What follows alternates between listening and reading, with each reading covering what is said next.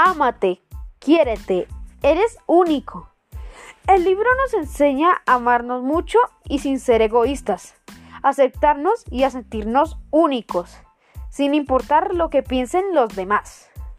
Debemos manejar nuestras emociones y querernos, pero no excesivamente, porque podemos pasar por odiosos. También me enseñó que la vida tiene tropiezos y que podemos pues cometer errores. No somos perfectos. Debemos estar seguros que siempre vamos a cumplir nuestras metas y no, y no llenarnos de cosas negativas. Además, en este mundo no tenemos que ser estéticamente bellos para triunfar.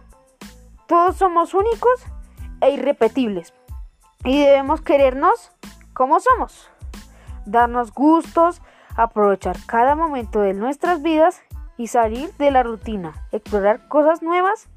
Ah, y no olvides, ámate, quiérete, sé feliz y cumple todas tus metas. Sé tu principal acompañante